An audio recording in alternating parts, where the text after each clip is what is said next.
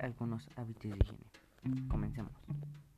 El primero es usar gel antibacterial en las manos, porque podemos tener las manos sucias y eso nos ayuda a limpiar nuestras manos. No tocarse la cara, porque como ya dije, pueden estar sucias nuestras manos y nos podemos enfermar. Desinfectar frutas y verduras, porque cuando nos la entregan traen muchos microbios. Salir solo una persona por familia nos ayuda a que no nos contagiemos más la gente que salimos. Usar cubrebocas nos sirve para que el virus no pueda entrar por nuestra boca.